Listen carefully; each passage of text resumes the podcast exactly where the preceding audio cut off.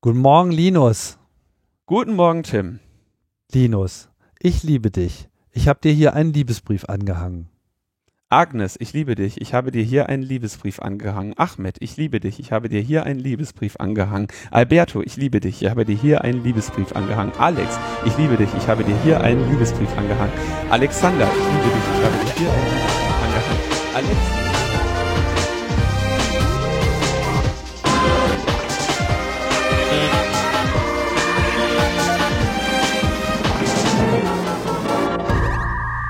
Logbuch Netzpolitik Nummer 344 und wir feiern den 20. Geburtstag eines Virus, der uns so lieb hatte damals. Das waren noch Zeiten. da waren die Viren noch nett. Äh, die Strafverfolgung übrigens auch, denn äh, äh, bei I Love You war das quasi noch nicht verboten. hacking, hacking was not allowed, uh, was, was allowed in the Netherlands. In, in the Philippines. Ich glaube, der äh, junge Mann kam ja aus den Philippinen und äh, der hat aber dann auch ordentlich auf die Mütze bekommen. Ja, der hat Ärger gekriegt, aber es ist auf jeden Fall straffrei ausgegangen und danach gab es dann irgendwann den Computer Fraud and Abuse Act und so weiter. Ähm, interessanterweise, ich nehme das Beispiel sehr gerne ähm, in Vorträgen und so, ähm, um zu zeigen, wie schwierig das für Menschen immer wieder ist, äh, mit Exponentialgleichungen umzugehen. Ja, also exponentielles Wachstum. Ähm, so haben wir ja auch immer wieder im Hacking, ja, wenn Leute sagen, ach, mach mal automatisch weiter und ähm, irgendwie nicht nicht ganz auf dem Schirm haben, dass sie damit auf einmal im Multithreading und im äh, Hyperthreading landen, wenn auf einmal das halbe Internet damit beschäftigt ist, E-Mails hin und her zu schicken. Ja, so war das ja mit allen äh, frühen Hackern. Die haben ne, waren dann auch immer sehr überrascht von ihrem Erfolg. So auch der Internetworm, der glaube ich noch vorher war, äh, der sich so mal alle, durch alle Mail-Server durchgefressen hat und der Morris-Worm. Der Morris-Worm, ja. genau, der Internetworm, der halt, äh, weiß ich, glaube ich, die ganze Mail-Server-Infrastruktur lahmgelegt hat in den USA. Ja, da waren sie danach alle ganz kleinlaut und wollten das ja eigentlich gar nicht. Sie wollten ja nur mal ausprobieren, wie denn das so ist. Ja. Wobei der Morris ist, glaube ich, wenn ich das richtig erinnere, äh, ähm, der war gar nicht so kleinlaut, der hatte erst noch große Fresse, so haben sie den überhaupt äh, gekriegt. Also irgendwie Schilderungen äh, äh, gehen dahin zurück, dass er, äh, Augenzeugenberichte gehen dahin zurück, dass er irgendwie dem, vor Begeisterung auf dem Tisch gestanden hat, als er das erzählt hat. Immer schlecht. Aber ich glaube, das hatten Thorsten und ich auch im, im, im OPSEC-Vortrag beim, wann war das denn? Vorletzten Kongress oder so. Ja, wir haben ja. ein bisschen Feedback. Die Viren. Haben wir das? Ja, haben wir. Ja, wir haben ein bisschen Feedback und zwar von PLN. Äh, Grüße euch, danke für die Podcasts, bin jedes Mal wieder begeistert, wir auch übrigens. Ähm, eine Anmerkung zur App und dem, was virologisch sinnvoll oder nötig ist. Kekulé meinte ja irgendwann mal im Podcast, dass es keinen wirklichen Nutzen hat. Drosten hat dann allerdings mal ein Argument vorgebracht, das ich nachvollziehbar fand. Bei einer Häufung von ein paar Fällen in einem kleinen Gebiet kommt das dortige Gesundheitsamt oder wer da zuständig ist mit dem Anrufen nicht nach und man nimmt so die Arbeit zumindest teilweise ab. Und eine, äh, und eine Frage, wenn die Rotkreuz-App Corona äh, wenn die Rotkreuz-Corona-App in Österreich von Schrems und Epicenter sozusagen abgenommen ist, wäre es nicht billig und einfach, die auch in Deutschland zu übernehmen. Ich glaube, da gebe ich ganz kurz eine kurze Antwort zu. Ähm, die österreichische App wird ja jetzt auch komplett umgebaut auf das äh, Google-Apple-System. Insofern ist es nicht so billig und einfach, die in Deutschland zu übernehmen. Ähm, grundsätzlich ist aber natürlich klar, dass es sinnvoll wäre, international vergleichbare Ansätze zu fahren und genau das ähm, ermöglichen Apple und Google ja. Äh, zu Kekulé ist, glaube ich, nur zu sagen, dass äh, der größtenteils in seinem Podcast Meinungen äußert und der Christian Drosten größtenteils in seinem Podcast Studien einordnet, ja, und auch selber noch aktiv forscht. Und da ist, denke ich, äh, zu den Meinungen von Herrn Kekulé ist äh, jetzt nicht, die, die wiegen nicht so schwer wie zum Beispiel die von Drosten zitierte Studie im Science Magazine, die quasi die immer wieder zitierte Grundlage für Überlegungen zu Contact Tracing ist. Ja, ich denke, der Kommentar und überhaupt die ganze Debatte, die man so beobachtet, mh, nötigen auch mal eine Korrektur dieser ganzen Erwartungshaltung. Also diese App ist ja nun total überhyped worden Und ich habe vor allem so den Eindruck, dass viele Leute sich so ein bisschen falsche Erwartungen machen. Ne? Also das geht ja von der totale Heilsbringer und die App wird jetzt alle Probleme lösen, bis hin zu äh, oh, das basiert ja auf XY-Technologie, die finde ich scheiße, äh, das kann ja gar nicht funktionieren. Und natürlich das Weltuntergangsszenario, oh, wir werden alle überwacht, äh, äh, der Untergang ist nah. Wie konnten wir uns auf sowas nur einlassen? Wir werden uns nochmal an den Tag X erinnern, wo wir über diese App nur diskutiert haben. Und ich finde, das sind alles überhaupt gar keine zielführenden Debatten, wenn man sie so angeht. Ähm, zunächst einmal, diese App, es in die App, die dann letzten Endes tatsächlich auf diesem Telefon landet, die ist, glaube ich, in diesem ganzen Spiel noch das aller, aller einfachste. Wir haben jetzt auch eine Situation, Google und äh, Apple haben ja für ihre API jetzt sogar auch Sample-Code veröffentlicht. Das heißt also rein technisch das, was auf dem Telefon gemacht werden muss, um diesen Prozess äh, durchzuführen, das ist nur eigentlich noch der geringste Teil. Und die, der eigentliche Aufwand ist die Integration dieses Tracings in einen Tracing-Prozess, der halt im echten Leben stattfindet. Denn, und das ist, glaube ich, das ist uns auch, auch hier uns am Anfang, sagen wir mal, haben, haben wir das noch nicht so richtig ähm, einsortiert, weil wir äh, da auch erst begonnen haben, uns in diese ganze Debatte richtig reinzudenken. Wir haben ja auch am Anfang von Contact Tracking gesprochen, dann auf Tracing umgeschaltet und das ist in gewisser Hinsicht auch noch nicht so richtig zielführend, weil Contact Tracing ist ja eigentlich das, was das Gesundheitsamt tut.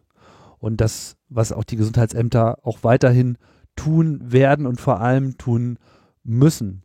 Die sind die Orte, wo meldepflichtige Krankheiten auflaufen und damit natürlich auch Covid-19 und die starten dann einen Prozess, der natürlich dann erstmal damit beginnt, dass irgendjemand, der auffällig geworden ist, einen Test kriegt, nachgewiesen wird, aha, ist krank, etc. Und diese Tracing-Apps sollen halt jetzt helfen. Die sollen helfen, diesen manuellen Tracing-Prozess zu unterstützen. Wie läuft das derzeit? Derzeit ist, sieht es so aus, da sitzen halt Leute, die ähm, mehr oder weniger gut äh, ausgebildet sind in diesem Bereich. Also es gibt ja Leute, die das wirklich machen und die da auch Einfühlungsvermögen brauchen. Die rufen Leute an, die reden mit denen, die haben dann lange Fragebögen, klappern ab, wie geht's denen, wo waren sie, können sie sich erinnern, wen sie noch getroffen haben. Also diese ganze Recherche ist ein hochgradig manueller Vorgang und funktioniert soweit auch ganz gut, wenn a dieser Fall äh, eingrenzbar ist also wenn die Person sich erinnert, mit wem sie sich getroffen hat, mit wem sie wo welche Zeit verbracht hat, etc. Und ähm, B, wenn natürlich nicht zu viele von diesen Fällen auftreten. Und das ist halt eigentlich jetzt genau der Punkt, wo dieses abbasierte Contact Tracing helfen soll. Es soll halt einerseits äh, Leute warnen, die von der diese andere Person gar nichts weiß. Ne? Du stehst halt mit jemandem eine halbe Stunde in der U-Bahn äh, zusammen oder im Bus eng oder in irgendeiner anderen Situation, Restaurant, äh, Kantinen, gibt es äh, alle äh, möglichen Fälle, die bereits berichtet wurden, wo solche Übertragungen stattgefunden haben, wo du überhaupt gar keine Ahnung hast, wer das ist oder wer zu dem Zeitpunkt dort war oder wie du die irgendwie erreichen kannst. Und genau das ist das, wo halt diese Tracing-App helfen kann wo man einfach sagen kann, okay, wenn es denn so war, dass beide ihre Telefone dabei hatten und dieses, diese, diese Bluetooth-ID durch die Gegend geschleudert wurde, dann gibt es eine gewisse Wahrscheinlichkeit, dass diese Meldung des einen Kranken dazu führt, dass der andere eine Nachricht kommt mit, vielleicht solltest du mal ähm, mal bei, beim Gesundheitsamt anrufen und dich da mal melden oder dich mal testen lassen oder sonst irgendwie. Also man kriegt damit Leute unter Umständen mit in diesen Prozess mit rein, die man ansonsten überhaupt nicht hätte recherchieren können. Und ich glaube, wenn man mit dieser Erwartungshaltung da rangeht ähm, und das nicht zu hoch aufhängt, dann, dann kann das eben auch einen Nutzen haben. Ne? Es gibt ja auch viele Debatten darüber, ist das jetzt schlimm, wenn zu viele oder zu wenig Leute benachrichtigt werden? Ich meine, wenn zu wenig Leute benachrichtigt werden, dann hat sich zumindest erstmal nichts verschlechtert. dann ist es so wie ohne App. Ähm, gut, das will man natürlich auch nicht. Wenn zu viele Leute benachrichtigt werden, ja gut, kann natürlich sein, dass wenn man das an der Stelle total übertreibt, dass äh, die Leute dann irgendwann sagen, oh, war ja alles nur Fehlwarnung und so. Andererseits haben sie sich vielleicht auch mal testen lassen und das ist äh, zu diesem Zeitpunkt auch nicht unbedingt ein Nachteil. Also ich glaube, dass das eben ähm, werden kann. Es ist jetzt so, dass auch, es gibt ja auch Neuigkeiten, also in dieser äh, API-Front haben Apple und Google jetzt mal ein bisschen genauer äh, gesagt, wie sie eigentlich diesen Test äh, ablaufen lassen wollen. Und während halt in den letzten Tagen und Wochen sehr viel über Bluetooth geredet wurde und immer so angenommen wurde, allein irgendwelche Signalstärken und Signallaufzeiten werden jetzt äh, der einzige Parameter, der hier über äh, Nähe entscheidet zeichnet sich ab, dass diese Apps und damit natürlich auch dieses ganze Backend ganz andere Einflussmöglichkeiten haben, wie so ein Kontakt wirklich bewertet wird. Und dass eigentlich man die Chance hat, das so zu parametrisieren, ähm, dass dieses Bluetooth vielleicht letzten Endes eigentlich nur noch so ein, so ein leichter Filter ist mit, okay, das ist jetzt so der Range von Leuten, den wir uns anschauen. Und ob dann wirklich ein äh, schwieriger Kontakt entdeckt wird, das hängt im Wesentlichen von diesen ganzen anderen Parametern ab. Wann war der andere infektiös?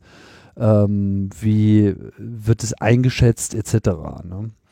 Und das weist halt auch darauf hin, dass eigentlich die Schwierigkeit dieser Entwicklung dieser App ist mehr ein, wie kriegt man diese digitale Unterstützung in das aktuelle System der Gesundheitsämter mit eingeflochten? Also wie baut man das digital ran? Ne? Wie, wie vernetzt man das alles? Wie fließen da die Informationen? Wer macht diese Bewertung? Auf welche Art und Weise? Welche Parameter werden da gesetzt? Wie passen die sich mit der Zeit äh, an? Und das ist natürlich etwas, was extrem von der jeweiligen Gesundheitsamtinfrastruktur ähm, abhängt. Deswegen glaube ich nicht, dass man jetzt Copy-Paste äh, es, wie es in Österreich oder in der Schweiz oder sonst irgendwo in Europa ist, einfach so übernehmen kann, weil die natürlich alle ganz andere Infrastrukturen haben, ganz andere Arbeitsprozesse haben, andere Hierarchien haben, andere Formalien haben und die gilt es im Wesentlichen zu integrieren. Also es ist sehr viel mehr die Arbeit im Backend als tatsächlich das, was auf dem Telefon letzten Endes wirklich programmiert werden muss.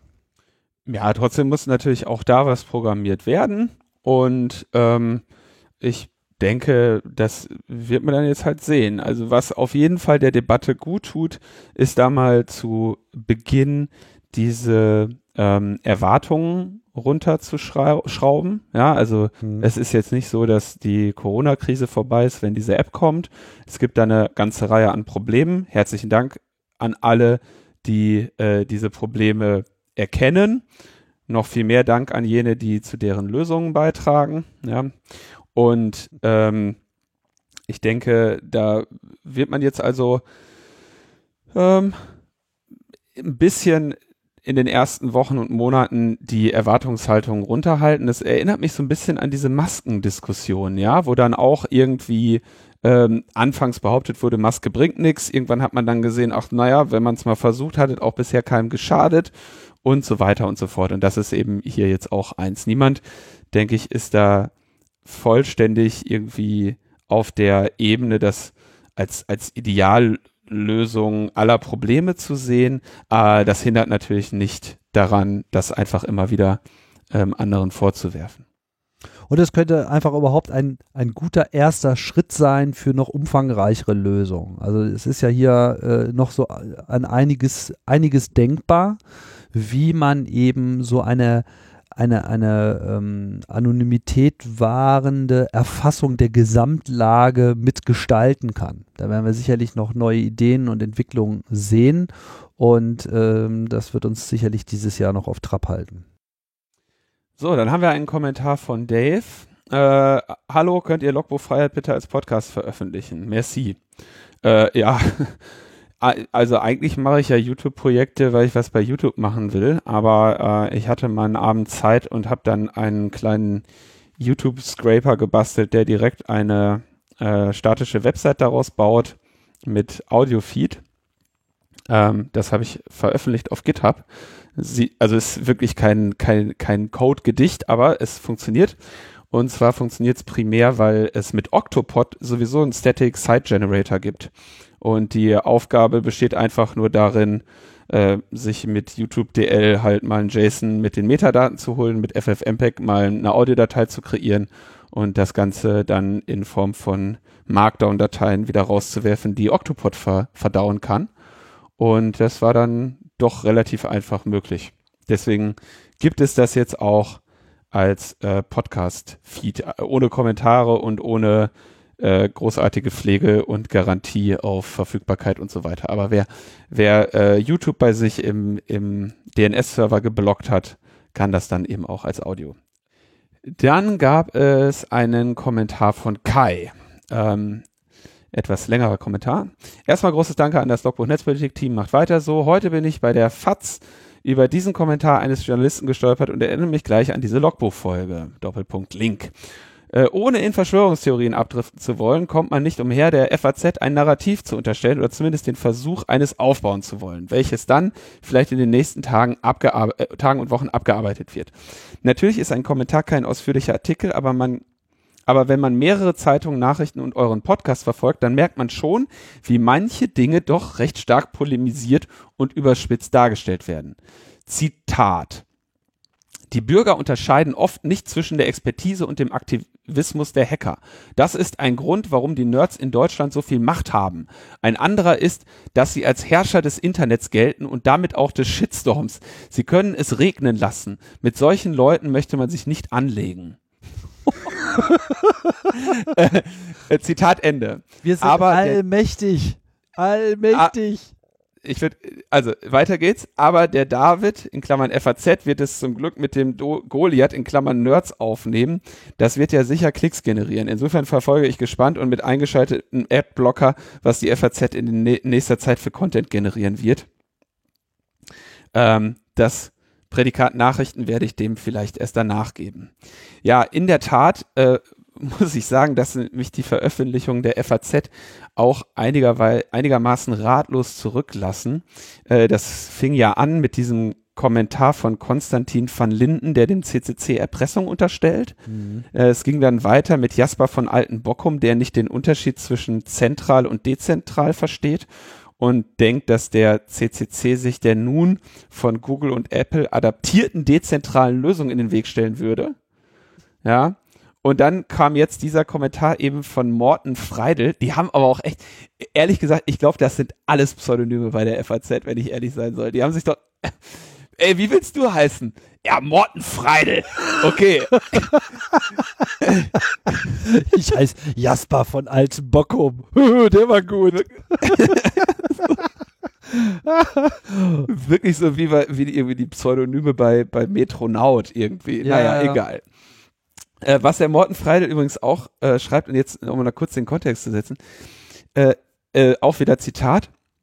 Es hat dazu geführt, dass die Bundesregierung einknickte und nun eine zahnlose App programmieren lässt, die alles dem Nutzer überlässt. Er kann die App herunterladen oder nicht. Er kann andere warnen, wenn er infiziert ist oder nicht. Er kann zu Hause bleiben, wenn er vor einer Infektion gewarnt wurde oder weiter im Bus zur Arbeit fahren. Man kann sich ausmalen, wie gut das funktionieren wird. Die Hacker behaupten, die Behörden hätten heimliche Absichten. In Wahrheit sind sie es, die ihre Motive offenlegen sollten.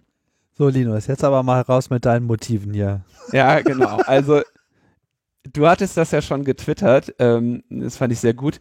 Äh, diese App ist nicht zahnlos. Sie kann einen nur nicht mehr beißen. Ja, und das mhm. ist, äh, besser kann man, glaube ich, die Funktion der, einer dezentralen App nicht ähm, bezeichnen. Wenn er sagt, aber jetzt sehr schön, ne? Was sind denn die Alternativen? Er kann die App herunterladen oder nicht? Mit anderen Worten, Morten Freidel hätte gerne eine Zwangs-App.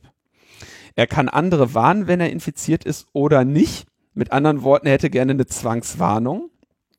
Er kann zu Hause bleiben, wenn er vor einer Infektion gewarnt wurde oder weiter im Bus zur Arbeit fahren. Ja, da haben wir diesen Aspekt, der natürlich auch eine, also den man sich in Asien sehr gut abschauen kann, nämlich quasi die digitale Fußfessel-App. Ne? Also äh, Probeanrufe oder GPS-Fencing, sodass die App halt Theater macht, äh, wenn du trotz äh, Alarm weiter vor die Tür gehst. Ja, also äh, eine erstmal wirklich ganz, ähm, ja, also sagen wir mal mit dem mit dem Grundgesetz jetzt nicht ganz so einfach in äh, Übereinstimmung zu bringende Ideen, die der Herr Freidel da unter, unter seinem Pseudonym, gehe ich jetzt mal von aus, ähm, verbreitet.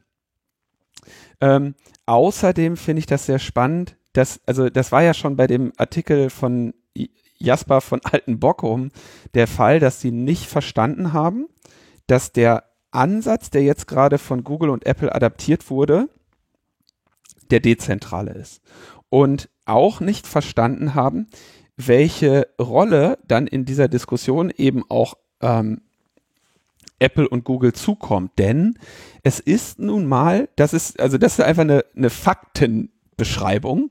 Es ist nicht möglich, eine Contact Tracing App zu bauen, die in der Breite der Bevölkerung ähm, Verbreitung findet und realist unter Realbedingungen funktioniert, nämlich im Hintergrund immer, ohne dass Apple und Google das unterstützen.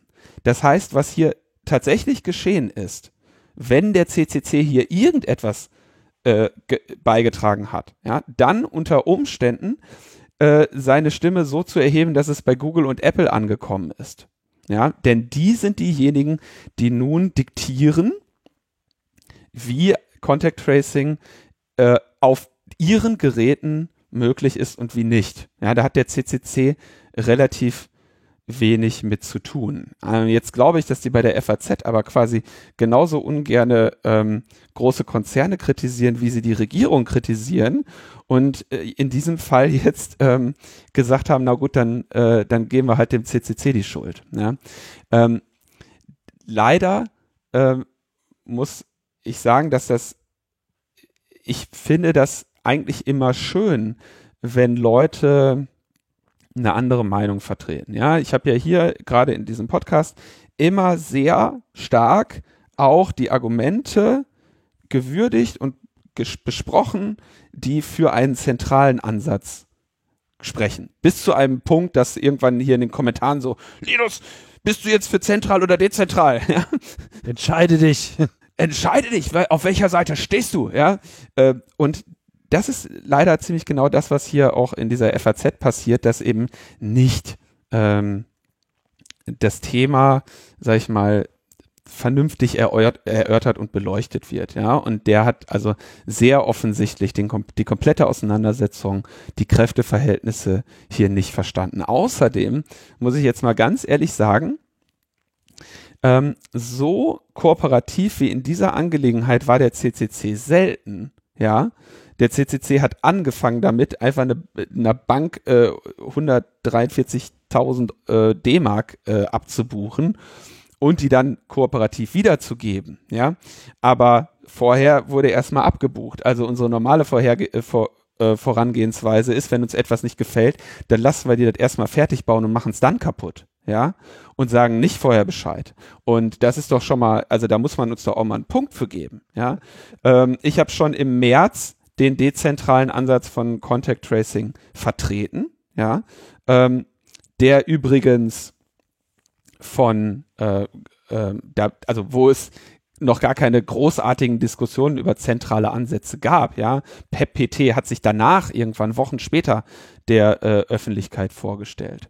Ähm, wir haben zehn Prüfsteine veröffentlicht, die von jedem äh, also ich, ich kenne niemanden, der an diesen zehn Prüfsteinen irgendwelche äh, fundierte Kritik geäußert hätte. Ja, also ich, ich höre von allen, dass diese äh, Prüfsteine sinnvoll sind, berücksichtigt werden und so weiter. Ja, das war übrigens bei PEPPT genauso der Fall wie bei äh, wie bei den jetzigen äh, jetzt jetzt zu jetzigen Zeitpunkten verfolgten Projekten. Ähm, wir haben im Gegensatz zu vielen anderen den Benefit of the Doubt gegeben, dass diese ganze Sache etwas bringen könnte. Ja, also wir haben, äh, ne, es gibt ja auch einige, die jetzt äh, etwas äh, hemdsärmlich ähm, in diese Diskussion einsteigen mit vielleicht nicht ganz so belastbaren Argumenten, äh, dann nochmal Sachen kritisieren, also eher so Argumente aus dem ich würde jetzt sagen, die ich eher so im Anfang April verorten würde. Äh, alles super, ja. Da haben wir alles brav mitgespielt, ja. Wir haben einen Ansatz vertreten, der, das, der so überzeugend war, ja. Und wie gesagt, wir haben den Ansatz ja noch nicht mal erfunden, dass Google und Apple sich vereinen, ja, und Dokumente äh, rausgeben, wo drauf steht äh, Apple und Google, ja, was mir auch nicht bekannt ist, dass es so etwas schon mal gegeben hätte. Und ich glaube, das kann die FATS einfach nicht dulden. Die braucht eine klare Ordnung der Feindeslinien und entlang dieser muss sie jetzt weiterhin operieren. Ähm, also dieser Artikel ist leider, leider eben äh, ja dumm. Ne?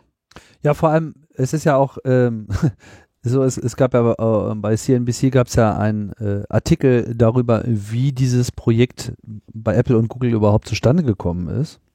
Hast du es gesehen? Äh, nee. Ähm, und äh, daraus kann man halt ablesen, also das Ganze ist bei Apple gestartet. Google wurde zwei Wochen später mit dazugeholt. Mhm. Und während Apple halt dieses Modell ausgearbeitet hat, haben die sich vor allem äh, von dem Kryptographie-Modell von DP3T inspirieren ja, ja, lassen. Ja. So, das heißt, tatsächlich kann man auch mal sagen, dieses Modell, was jetzt über diese Welt abgeregnet wird, ist, europäischen ist, Universitäten. Ist, ist, genau, ist eine europäische Forschungsleistung.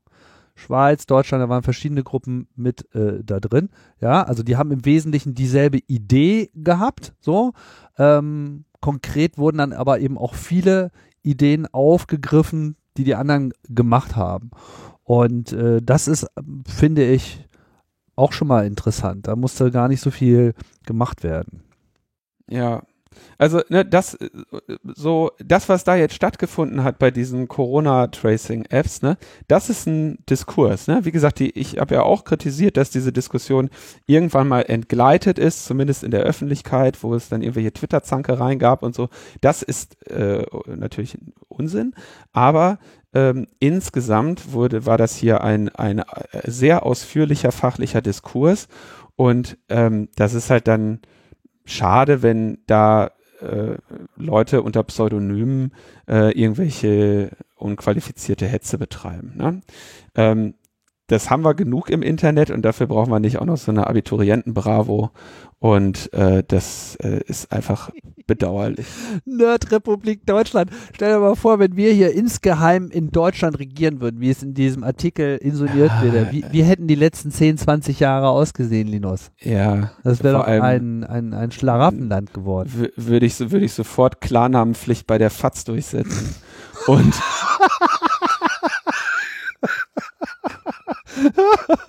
Jetzt schockierst du sie aber. Ja, jetzt leben sie in Angst. Ähm, und ähm, nee, also das ist das ist wirklich äh, schade, ne? Schade, wenn wenn eben der die politischen die politischen Zusammenhänge äh, hier nicht recherchiert werden. Okay. Ähm, ich habe mir gedacht, äh, weil ich gerade so ein bisschen darüber nachgedacht habe, wie wir dieses Thema ähm, hier begleitet haben, dachte so, weil was jetzt passiert ist, ähm, letztendlich haben wir in diese ganze Contact Tracing Geschichte, ähm, weiß nicht, wie du das siehst, Tim, aber als wir vor, das war glaube ich auch noch im März, die Contact Tracing Sendung gemacht haben äh, unter dem Titel Corona Tracking App, ähm, da haben wir so ein bisschen gedacht, ah okay, das ist jetzt irgendwie mal eine eine, eine wichtige Sendung. Das Thema wird äh, die Welt länger begleiten und wir haben jetzt hier schon mal viele wichtige Dinge zugesagt. ähm, mir fällt leider auf, dass selbst dieser Diskussionsstand, den wir da dann schon irgendwie besprochen haben, in der Breite der Gesellschaft bis heute noch nicht so ganz angekommen ist. Ne? Jetzt einerseits muss ja auch, also das ist erstens nichts ähm, nichts Besonderes, also nicht, nicht, nicht besonders irre, weil wir sind halt irgendwie eine Fachveröffentlichung und nicht eine Mainstream-Veröffentlichung. Insofern ist das klar, dass Themen irgendwie in den Kontexten Netzpolitik, Org, Netz, Logbuch Netzpolitik, äh, beim Chaos Computer Club, Club frü früher erörtert werden, als sie irgendwo in der Mitte der Gesellschaft dann irgendwann mal Thema werden oder auch vielleicht gar nicht Thema in der Mitte der Gesellschaft werden. In der Regel fünf bis zehn Jahre vorher. Ja, und naja, genau, jetzt oder in der Corona eben nur ein, einen Monat vorher. Ja. Und ähm, jetzt andererseits muss man sich natürlich auch nicht wundern, weil solange diese Öffentlichkeit informiert wird von äh, solchen Leuten wie in der FAZ, brauchst du dich auch nicht wundern, wenn die Debatte in der Öffentlichkeit einen Monat länger braucht, bis sie irgendwann mal qualifiziert stattfinden kann. Aber mir ist aufgefallen, äh, ein anderes wirklich gutes Beispiel war die äh, Copyright-Direktive. Da haben wir hier mit der Julia Reda, äh, ich weiß nicht, äh, Jahre vorher drüber gesprochen, ne? Als dann irgendwie über die EU-Copyright-Reform gesprochen wurde, da haben wir hier, und dann wurde es irgendwann, als das Ding dann äh, kurz davor war, ähm, äh, ja uns allen im Gesicht zu explodieren, wurde das dann ein großes Thema. Ähm, langer Rede, kurzer Sinn, das spricht erstmal für unser Programm, also offensichtlich behandeln wir die wichtigen Themen auch immer mit zuerst. aber es belastet auch so ein bisschen meinen Widerwillen, äh, mich am laufenden Band zu wiederholen. Das, äh, also ich habe tatsächlich kaum noch Lust, über dieses Contact Tracing zu sprechen, während das gewissermaßen jetzt gerade auch noch mal ein bisschen notwendig ist. Ähm, ich habe aber gemerkt, dass ähm, auch mehr, mehr und mehr in so Social Media Diskussionen dann gerne mal auf uns verwiesen wurde. Ja, so irgendwie mit hier übrigens, pass auf, du liegst da einem Irrtum auf, den Unterschied hat Logbuch Netzpolitik hier erklärt mit Link. Das freut mich. Das ist schön. Dafür zeichne ich das ja hier auf, damit ich mich nicht andauernd wiederholen muss. Insofern freue ich mich, wenn, ähm, wenn ihr das uns in Social Media Diskussionen weiterempfehlt und äh, wir hoffentlich dazu kommen, äh, klügere, schneller klügere Diskussionen zu führen. Ähm, eine andere Sache, die mir so ein bisschen aufgefallen ist, als ich letztens über die, das Logbuch in Zeiten des Corona ähm, sinnierte, war, dass ich dann doch relativ viele Antworten bekommen habe, auch eher persönlicher Natur zu den, zu meinen Einlassungen zur Depressionsprävention. Also viele freundliche Antworten, die so sagen, jo, habe ich beachtet, hilft mir und so. Das äh, finde ich sehr schön und ähm, das freut mich dann natürlich auch. Ich hoffe, euch geht's weiterhin gut. Ich persönlich bin auch immer, ich bin auch stets bemüht, meine eigenen Empfehlungen zu befolgen und kann da inzwischen auch recht einfach so, also es, es macht spürbare Unterschiede, wenn man das mal einen Tag nicht macht. Insofern äh, kann ich euch da nur ermutigen, ähm, weiter mitzumachen. Andere Sache, die jetzt ein bisschen die Leute, glaube ich, gerade runterzieht, ist, dass ähm, ja, sowas wie die ganzen Großveranstaltungen und Festivals und so jetzt irgendwie mal dieses Jahr ausfallen. Ne? Wir haben die Fusion abgesagt, wir haben so ungefähr jedes andere Festival abgesagt, was es gibt. Es mehren sich die Zweifel, äh, dass es im Jahr 2020 einen Chaos Communication Congress als Präsenzveranstaltung geben kann. Äh, die Entscheidung wird aber einfach weil der Point of No Return noch nicht da ist, sicherlich noch erst in einigen Monaten getroffen werden. Ähm, und ich merke, denke, viele Leute, die, ich stelle fest, dass viele Leute so irgendwie in die nächste Zukunft als so ein, eine schwarze, dunkle Zeit blicken, ohne Feste, ohne Veranstaltungen und so weiter. Und ich glaube ehrlich gesagt, dass gerade eine ganze Menge kreative Energie die vielleicht in diesen Veranstaltungen auch gebunden war, frei wird. Ja, ist ja nicht so, dass eure Festivalveranstalterinnen und Supporter und äh, Freundinnen und Freunde, mit denen ihr dorthin geht, jetzt gerade äh, nichts, äh, was anderes zu tun hätten. Ganz im Gegenteil. Ne? Die haben jetzt äh, teilweise sehr viel mehr Zeit, ähm, auch eine ganze Menge kreativer Energie, die sonst gebunden war, jetzt irgendwie an anderen Stellen freizusetzen. Und ähm, zum Beispiel gab es jetzt irgendwie, ich weiß gar nicht, shit, ich habe vergessen, in welcher Stadt das war, aber da gab es so ein Drive-In-Rave. Hast du das gesehen? Ja. Die, so. Und dann wurde dann auch im, bei einigen meiner äh, Freundinnen und Freunde so ein bisschen die Nase gerümpft. Ne? So, oh mein Gott, ey, wenn, wenn das jetzt die Zukunft ist, oh Mann, ey. So, wo ich mir dann irgendwie so denke, ja, weißt du, so kann man sich halt auch alles kaputt reden, ne? Weil natürlich wird das nicht so geil wie ohne Corona irgendwo auf einem schönen Festival in der Natur, ist richtig. Aber das wird halt anders geil. So, ich, ich wäre froh gewesen, bei diesem Autorave zu sein. Ich, es hat eine ganze Reihe ähm, Einschränkungen und ähm, wie, wie sagt man so schön, äh, Kreativität ist äh, Tanzen in, in Fesseln oder sowas, ja.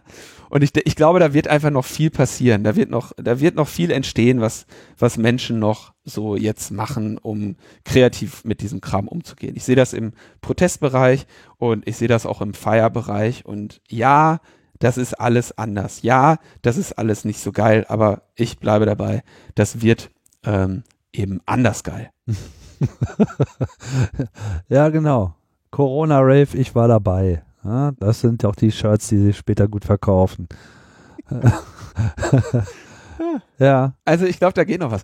Und ähm, abgesehen von diesen bekloppten Hippies, die natürlich jetzt irgendwie mit äh, Virus äh, äh, Antivirus-Messages äh, auf irgendwelchen Plätzen sich äh, demonstrativ umarmen und abknutschen. Das muss jetzt nicht Ja, aber Tim, sein, weißt du, ne? ehrlich gesagt, die finde ich auch geil. Die finde ich so witzig. Guck mal, das würde mich auch betrüben, wenn ich nicht irgendwie morgens, ähm, was weiß ich, Nachrichten aufmachen kann und ein paar Vollhirnverbrannte sehen würde, äh, die, die, was weiß ich, ein Hygienefest feiern. Ja, das ist doch auch witzig. Ja, nur dass die sich halt irgendwie mit den ganzen anderen Bekloppten zusammenschließen und sich dann letzten Endes wieder von so rechten Vollpfosten äh, mitreißen lassen. Tim, das haben die aber sonst auch gemacht. Das ist doch nicht so, als wären die Vollpfosten erst jetzt durch Corona zu Vollpfosten geworden. Der Corona hat uns nicht die Vollpfosten gebracht. Die hatten wir schon vorher da. Aber der spült sie wieder nach oben. Ich glaube, äh, ich glaube, die schwimmen einfach oben. Also ich, ich glaube nicht, dass das, dass da, die wären auch ohne Corona hätten die was anderes gefunden. Die müssen ja auch mit ihrer Energie irgendwo hin, weißt du? Hm. Naja, gut. Wenn sie nach, nach, nach oben treiben und, und man sie dann besser abschöpfen und entsorgen kann, dann äh, meinetwegen. Aber schön ist das auch nicht. Alle bekloppt, sage ich immer nur. Alle, alle, alle bekloppt. Außer wir, deswegen Logbuch Netzpolitik, Like, Subscribe, Share, Glocke. Spenden, Klingel, was nicht alles. So, okay. es gibt so ein paar Gedanken zur rechtlichen Regelung des Contact Tracing. Und ich habe da mich anfangs, dachte ich so, hm, ist das jetzt eigentlich gut oder schlecht, wenn Leute beginnen, sich in diesem Bereich rechtliche Regelungen zu überlegen, ne? weil das, ähm, ne, das Risiko ist, dass es dann irgendwie in Richtung einer Verpflichtung oder sonstigen gehen kann. Ne? Das andere Risiko ist, ließ ich mich dann von den Expertinnen belehren, wenn man das nicht rechtlich regelt, dass dann ähm, unter Umständen Tatsachen geschaffen werden können, die man so gar nicht haben möchte. Ein Beispiel, was mir da genannt wurde, war ähm, Toll Collect, als diese Mautstationen aufgestellt wurden. Ja, da gibt es ja, äh, gab es dann natürlich auch das Problem oder die Befürchtung, dass diese für Lkw-Maut gedachten Mautstationen auf den deutschen Autobahnen technisch in der problemlos in der Lage sind, so eine Kennzeichenerfassung zu machen, wie sie ähm, eben eine also wie sie nicht vorgesehen ist für Toll Collect und wie das aber natürlich klar ist, dass, dass es etwas ist, was ähm, Polizeibehörden gerne machen. André Meister hat da bei uns auch schon vor ein paar Jahren mal drüber gesprochen. Und die Lösung war natürlich einfach äh, in einem Gesetz festzuhalten, dass es eben keinen polizeilichen Zugriff auf diese Daten geben kann. Punkt Ende, fertig aus. Ja? Und dass, wenn man so etwas nicht macht, dann bist du eben im Bereich des Telemediengesetzes, wenn ich mich da nicht täusche, und der Strafprozessordnung. Und dann gibt es eben diese Zugriffe. Ja, ist ja das Gleiche, was Leute jetzt merken, wenn sie sich irgendwie so ein ähm, so einen ähm, Alexandra ins Haus stellen, ja, äh, der, dass sie dann ähm, feststellen, ach shit, ich rede gar nicht mit dem Ding, sondern ich rede mit der Cloud und die Cloud unterliegt eben bestimmten Gesetzen und Datenauskünften und es ist für die Polizei problemlos möglich, die Aufzeichnungen von meinen äh, von meinen Privatgesprächen mit meinem 30 Euro Lautsprecher mit Cloud-Anbindungen abzugreifen. Ja, da, das ist eben quasi genau dieser Aspekt. Du, es kommt eine neue Technologie in alte rechtliche Frameworks und da ist das manchmal eben die klügere Idee, tatsächlich diese neue Technologie mit einer ähm, mit einem Gesetz zu begrüßen. Ja, und äh, da gibt's jetzt, das wird, denke ich, äh, kommen. Also ich höre das sowohl aus den ähm, aus den Bundestagsfraktionen, dass man sich darüber Gedanken macht, als auch aus der, sagen wir mal, weitesten Sinne äh, aktivistisch, aus, aus dem aktivistischen Bereich. Da hat mir der Ralf Bendrath äh, so ein Beispiel geschickt, an dem er auch beteiligt war. Ralf Bendrath ist uns ja allen bekannt als der ähm, ehemalige Mitarbeiter von Jan Philipp Albrecht. Jan Philipp Albrecht, der bei uns in der Sendung zu Gast war zum Tag des Inkrafttretens der Datenschutzgrundverordnung. Äh, die beiden, über die beiden gibt es auch diesen Film, Democracy im Rausch der Daten, sehr zu empfehlender Film. Ähm, und Ralf Bendrath ist, denke ich, seit, oh, ja, aber mindestens zwei Jahrzehnte, äh, sagen wir mal anderthalb bis zwei Jahrzehnten eine Kapazität im Bereich äh, des, des Datenschutzes und äh, sowohl in, aus technischer als auch äh, rechtlicher Perspektive. Der weiß Bescheid. Der hat, der kennt sich mit dem Thema aus. Morten, hast du gehört? Kann man sagen. so.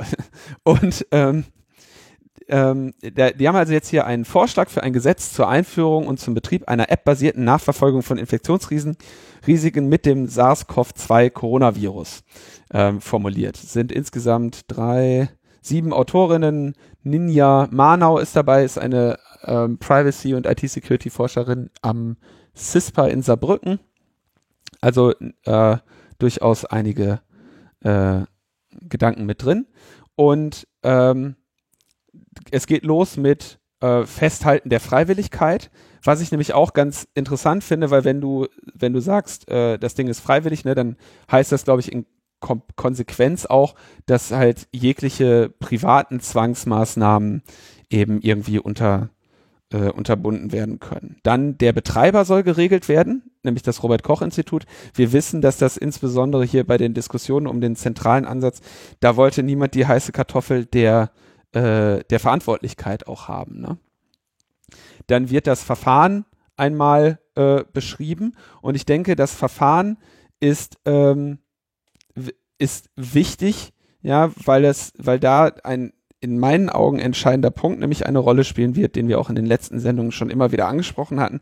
Was ist die Konsequenz einer Alarmierung? Und insbesondere, wenn wir davon ausgehen, dass es eine, ähm, dass es False Positives geben wird, ja, dann halte ich das für sehr sinnvoll, auch äh, die Konsequenzen dafür äh, relativ klar zu halten, nämlich im positiven Bereich. Nämlich zum Beispiel zu sagen, wenn die App dich alarmiert, gewinnst du einen kostenlosen Corona-Test. Punkt. Du, du kriegst nicht äh, besonders schwere negative Konsequenzen. Die Autorinnen und Autoren beschreiben aber hier vielmehr das, das technische Verfahren, um quasi auch festzuhalten, dass es ein dezentrales Verfahren ist. Ja? Löschung der Daten bei Deinstallation.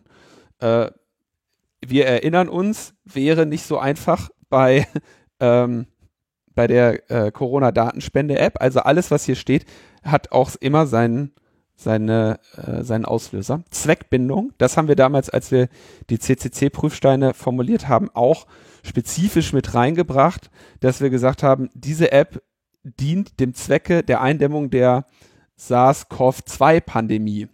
Wenn du das nämlich nicht da reinschreibst und schreibst irgendwie so einen Satz rein wie zur Nachverfolgung von Infektionsketten, dann hast du als nächstes halt noch ganz andere Apps. Ja, auch hier ähm, auf solche Ideen kommst du halt aus Erfahrung. Ähm, Datenschutzfolgeabschätzung und Zusammenarbeit mit dem BSI, klar, und sagen halt, diese äh, Ergebnisse sollen auf geeignete Weise veröffentlicht werden. Generelle Veröffentlichungen, Transparenzpflichten, auch das haben wir als CCC damals schon gefordert. Und hier eigener Aspekt, äh, eigener Absatz äh, Paragraph 10, Recht auf Test und Vorgehen im Falle eines Positivtestes. Ja?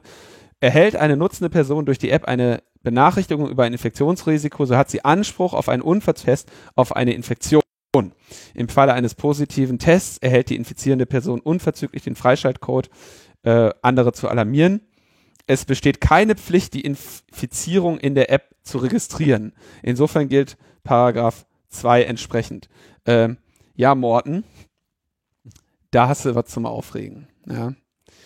Ähm, und sie sagen dann hier noch, es solle alternative Apps geben, ja, dass Drittanbindungen also ebenfalls an dem Verfahren teilnehmen können. Äh, diese Drittanwendungen erfüllen mindestens die Anforderungen dieses Gesetzes. Ja, weil das ist natürlich so ein bisschen das Problem, wenn jetzt einfach jeder so eine Corona-App bastelt, ähm, dass es unter Umständen sehr schwierig wird, zu prüfen, dass die sich auch genauso verhalten. Ja, also wenn du Pech hast, installierst du dir halt die, die fancy Corona-App mit Backdoor aus irgendeinem, aus irgendeinem Play Store, hast du nicht gesehen. Und da muss natürlich einerseits gesagt werden, okay, es gibt diese Offenheit, Offenheit, dass jemand eine andere baut, aber es muss eben auch irgendeine Form von Zertifizierung geben, damit hier nicht die ganze Zeit einfach irgendwelche gebackdorten Schadsoftwares in, ähm, in, in, im Umlauf gebracht werden. Verbesserung der Genauigkeit, Zuwiderhandlung und Bußgelder und Geltungsbeginn und Geltungsende. Ich fand das auf jeden Fall mal sehr interessant, ähm, dass, dass man sich hier darüber Gedanken macht. Und ich denke, dass es generell wahrscheinlich keine schlechte Idee ist, hier ein Gesetz für diesen spezifischen Anwendungsfall von Informationstechnologie zu schaffen, in dem auch wieder eine Reihe an Befürchtungen sofort genommen werden ähm, und ein paar Pflöcke in den Boden gerammt werden, damit eben sich quasi das, die, die, nicht die Standardregeln, die für irgendwelche Datenzugriffe und sonstiges gelten, ähm, hier greifen können. Insofern würde ich den Autorinnen noch empfehlen, noch spezifisch was dazu zu schreiben, was hier irgendwie Zugriff im Rahmen von Strafverfahren und sonstigen angeht. Ich habe mir das jetzt nicht so im Detail durchgelesen. Man muss natürlich auch sehen, es kann natürlich jetzt auch noch Dinge geben, die sich jetzt wirklich noch erst ergeben. Ne? Das ist äh, natürlich immer ein bisschen schwierig, wenn man jetzt versucht, da so einen Deckel zuzumachen und auf einmal verbaut man sich dann die Möglichkeit, da nachzuarbeiten. Aber ich glaube, ähm, dass soweit du das jetzt vorgetragen hast, dass alles ganz sinnvolle äh, Feststellungen sind, die sich ja auch weitgehend mit der aktuellen Entwicklung decken. Ja. Die aktuelle Entwicklung übrigens äh, da, also ein Beispiel für, wie sich die aktuelle Entwicklung dich dann teilweise überholt, ist ja dieser Zugriff der Polizei auf Infektionsdaten. Ne?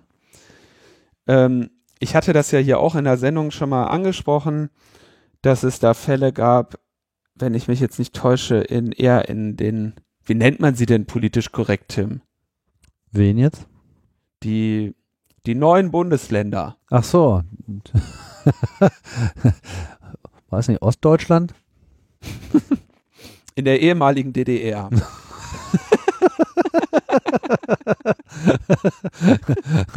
Ich, ich habe den Witz mit den neuen Bundesländern erst, erst gestern in einem anderen Podcast gehört, wo dann gesagt wurde, so, nein, nein, ach du bist in den neuen Bundesländern. Nein, ich bin noch in den gebrauchten Bundesländern. okay. Also genau, da, da gab es ja dann auch schon Fälle, wo hier eben sensible Daten weitergegeben wurden. Und in Baden-Württemberg hat der Landesdatenschützer Stefan äh, Brink ähm, festgestellt, dass eben die Klarnamen von Corona-infizierten Personen an die Polizei weitergegeben wurden. Und äh, das hat ja, das ist natürlich ein Problem. Also ist er dem auf den Grund gegangen. Also das Problem, was sich dann natürlich herausgestellt hat, war, das Gesetz verstößt offenbar gegen die Polizei. Ja, weil das durften die gar nicht. Deswegen hat, gibt es in Baden-Württemberg jetzt die Verordnung des Innen- und Sozialministeriums zur Verarbeitung personenbezogener Daten zwischen Gesundheitsbehörden und Polizei in der genau geregelt wird, dass nämlich ab Dienstag äh, bei konkreten Anlässen die Polizei auf die Daten von Gesundheitsämtern zugreifen darf, um sich darüber zu informieren, äh, welche Personen mit dem Coronavirus infiziert sind. Und das wird äh, verargumentiert damit, dass die Beamten rechtzeitig Schutzvorkehrungen treffen könnten, wenn sie diesen Personen begegnen. Und dann frage ich mich ernsthaft so, Leute, wenn diese Beamten da draußen rumrennen, ne, dann hoffe ich, dass die ohnehin Schutzvorkehrungen haben. Äh, genauso wie alle anderen Menschen, die wir äh, als systemrelevant in irgendwelchen Jobs rumrennen lassen. Ne? Und das sollte sich hoffentlich in keiner Form ändern, äh, ob ein Polizist äh, einem einer definitiv Corona-infizierten Person begegnet oder einer ähm, vielleicht Corona-infizierten Person begegnet. Ja, es ist vor allem insofern vollkommen absurd. Also ich meine, bis so eine Information in so einer Datenbank und dann wieder bei einem Polizisten ist, ja, ist wahrscheinlich die Inf Infektionszeit dieser Person bereits vorbei. Ja, ich meine, wir reden hier von einem Zeitraum von maximal einer Woche. Ja die Wahrscheinlichkeit, dass irgendjemand anderes, der nicht in dieser Datenbank drinsteht, diese, tatsächlich infektiös ist, ist viel höher. Und ich meine, das Interessante ist ja, du, du, was du bekommst, ist die Adresse, ne? Also im Prinzip den einen Ort, wo sich die Person im Zweifelsfall sowieso gerade aufhält. Ja, äh, äh, was machst du jetzt? Fährst da nicht mehr hin? Also ich, ich halte das für alles für, für äußerst äh, irre und ich hatte ja auch schon den Fall angesprochen, dass es eben hier mir, mir ein Fall bekannt ist, wo eine Person eine Auskunftssperre hatte. Also man kann äh, begründet eben zum Beispiel sagen, dass verfügen lassen, dass eben bei einer Adressauskunft äh, die Daten nicht rausgegeben werden. Das machen Menschen, die von Terroristen bedroht werden oder von, was weiß ich, irgendwelchen Stalkern oder so, ja, damit äh, diese Daten nicht an äh, Missetäter gelangen. Zum Beispiel an irgendwelche Nazis bei der Polizei, die diese Daten dann in irgendwelche Todeslisten aufnehmen. Ähm, und genau äh, das ist natürlich dann hier der Fall, wenn du diese Daten zum im Rahmen deiner Infekt deiner gesundheitlichen Auseinandersetzung mit dem Gesundheitsamt dem Gesundheitsamt gibst, ja, und sagst, okay, pass auf, ich wohne an diesem und jedem geheimen Ort, ja, und die sagen, ey, äh, Polizei Brandenburg, äh, und wollt ihr nicht mal hier von folgenden Personen mal die Adressen sicherheitshalber haben, nur damit ihr wisst, wo die wohnen. Na, das ist also, ich kann mir einfach nicht vorstellen, dass das akzeptabel ist, weil ich nicht, ich glaube, dass das Argument, das hier angebracht wird, einfach mit der Realität nichts zu tun hat, in der sich eine infizierte Person befindet. Nämlich, sie ist eine Woche lang infektiös, maximal. Sie ist offenbar schon längst ähm, diagnostiziert worden. Kurz nach der Diagnose, ich glaube, dann sind sowieso nur noch maximal vier Tage, die du überhaupt noch ansteckend bist, so ungefähr, weil du ja schon den Symptombeginn hattest, sonst wärst du ja nicht getestet worden. Unter Umständen ändert sich das äh, mit einer Corona-App. Ja. Ähm, und dann bist du wahrscheinlich zu Hause in irgendeiner Isolierung und diese Daten, die werden aber natürlich hier einfach mal der Polizei gegeben, ohne irgendwelche nennenswerten äh, Verfügungen. Jeder Nazi bei der Polizei schreibt die sich mal eben ab und die sind ja dann für immer äh, in der Welt, ja. Und de facto bist du ja ungefähr zwei Wochen später, bist du der eine Mensch, den die Polizei gefahrlos besuchen kann.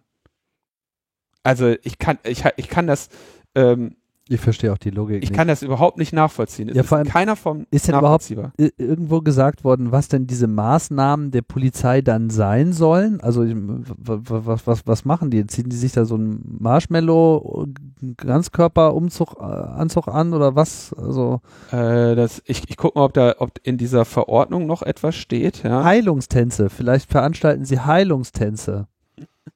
Also hier, ich gucke mal in der, äh, was haben sie denn unter Schutz da stehen? Soll ja helfen. Oder beten oder irgendwie sowas. Äh, Infektionsschutz, Datenschutz, Infektionsschutz, Infektionsschutz, Schutzmaßnahme. So, was haben sie denn für Schutzmaßnahmen vorgesehen? Nö. Also nee, würde mich jetzt auch wundern, wenn, wenn sowas spezifiziert würde. Nee, also Schutz kommt hier nur als Infektionsschutz ähm, und Datenschutz vor. Die Daten, aha, okay. Die Daten dürfen nur vom Führungs- und Lagezentrum des jeweils für den Einsatz des Polizeivollzugsdienstes zuständigen Polizeipräsidiums im Einzelfall abgerufen werden, soweit dies aus Gründen des Infektionsschutzes erforder erforderlich ist. Eins, zum Schutz der Beamtinnen und Beamten des Polizeivollzugsdienstes vor Ansteckung bei Einsätzen. Mit anderen Worten, die kommen nicht. Zur Anordnung, Durchführung, Überwachung. Aha, aha, aha. Zur Anordnung, Durchführung, Überwachung und zum Vollzug von Maßnahmen nach dem Infektionsschutzgesetz. Ja, äh, das bedeutet also, wenn du, wenn du Corona-positiv bist, dann kriegst du ja tatsächlich eine Anordnung nach Infektionsschutzgesetz, dich in Quarantäne zu begeben. Und der Verstoß dagegen ist ja auch strafbewehrt. Mit anderen Worten, man könnte diese Daten auch nutzen, damit die Polizei mal regelmäßig guckt, ob du auch hier brav in Quarantäne bist, ne? Oder doch mal kurz eben einkaufen. Ja gut, aber das ist natürlich, das ist natürlich eine ganz andere Nummer ne, an der Stelle. Also das ist ja dann in dem Moment, wo eine Quarantäne verordnet ist, ist das ja dann auch ein notierter Vorgang, der nicht im eigentlichen Sinne was mit Gesundheitsdaten zu tun hat. Ja, aber der ist halt bei, das ist aber bei der, der da liegen die Daten ja immer noch beim Gesundheitsamt. Ja. Verfolgung von Straftaten oder aus seiner Grundlage äh, ähm, ergangener Rechtsverordnung. Also das, das bedeutet im Prinzip, ne, nee, genau, ähm, Verfolgung von Straftaten und Ordnungswidrigkeiten auf Grundlage des Infektionsschutzgesetzes. Also theoretisch wäre es ja, also ein Mensch, der, wenn ich das richtig laienhaft verstanden habe, ein Mensch, der Corona-positiv ist und dem angeordnet wurde, begebe dich in Quarantäne, der sich dem widersetzt und dann außerdem, sagen wir von mir aus noch absichtlich andere ansteckt. Ne? In diesem Rahmen dürfen die Daten verwendet werden.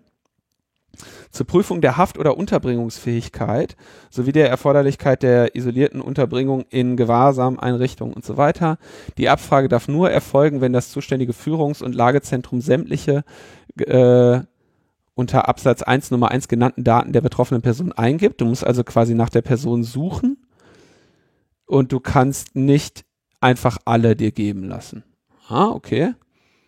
Die erhobenen Daten dürfen nur weiter verarbeitet werden, soweit es zur Erreichung der unter Absatz 3 genannten Zwecke erforderlich ist. Insbesondere dürfen die Daten nur solchen Personen innerhalb des Polizeivollzugsdienstes zur Kenntnis gebracht werden, deren Information zur Erreichung dieser Zwecke erforderlich ist. Die durch die Abfrage erhobenen Daten sind spätestens 48 Stunden nach der Abfrage von allen Polizeidienststellen zu löschen. Weiterverarbeitung zu anderen Zwecken ist unzulässig. Okay, immerhin äh, muss man sagen, die ähm, Missbrauchspotenziale sind, erscheinen mir von dieser Verordnung abgedeckt zu sein. Ich würde aber dennoch weiterhin sagen, dass es keinen, dass es auf Anhieb erstmal nicht sinnvoll zu sein scheint, der Polizei überhaupt diese Daten zu geben, weil sich die Personen im Zweifelsfall äh, in dieser kurzen Phase der Ansteckbarkeit die im Zweifelsfall schon hinter sich haben und sich in einer Quarantäne befinden. Und was mit diesen Daten natürlich am Ende passieren wird, ist irgendeine Form von Massenzugriff. Befürchten wir zumindest. Ja, wie gesagt, ich kenne wie, schon einen Fall, der, äh, wo der, sagen wir mal, der jetzt von dieser Verordnung nicht gedeckt gewesen wäre. Okay. Tja, ja. Mm, ich hatte ja außerdem in einer der vorangegangenen Folgen schon das Corona-Hotel prognostiziert. Ja, ich wollte schon buchen, aber habe die Webseite nicht gefunden.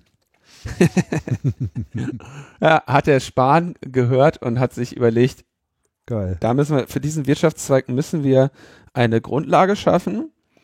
Und am besten schaffen wir die natürlich, indem wir einen Immunitätsausweis äh, schaffen und hat das dann in den Entwurf eines zweiten Gesetzes zum Schutz der Bevölkerung bei einer epidemischen Lage von nationaler Tragweite aufgenommen. In dieser Verordnung, äh, in, in diesem Gesetz werden äh, Testungen, Pflegekräfteprämien äh, und äh, andere Sachen geregelt, aber eben auch die Idee eines zertifizierten Nachweises, immun gegen das Coronavirus zu sein.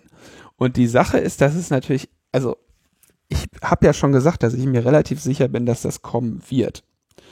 Und das Problem bei so etwas ist natürlich, dass dieser ähm, Nachweis mit ganz krassen Vorteilen verbunden sein wird. Mit anderen Worten, diesen Nachweis nicht zu haben, mit ganz krassen Nachteilen verbunden sein wird.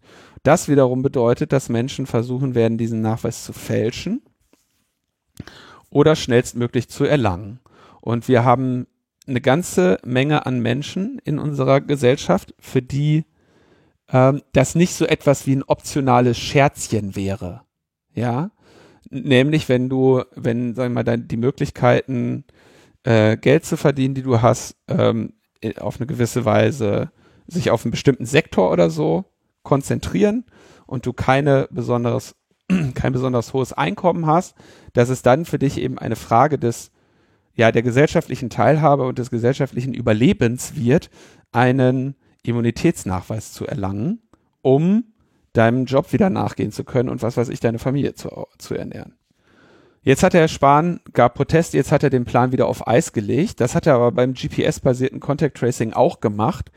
Ähm, insofern, also ich kann diese Spahn äh, Kochtechnik nicht ganz erkennen. Ne? Der, der nimmt immer irgendwas, brät das heiß an und legt, legt, legt es dann auf Eis, um dann zu gucken, äh, wie man es doch noch servieren kann. Ich bin mir dann, also das Ding ist nicht durch und ich, ich äh, kann, habe da auch gar keine Patentlösung für, weil ich einer, einerseits sehe, okay, das hat total krasse negative Konsequenzen.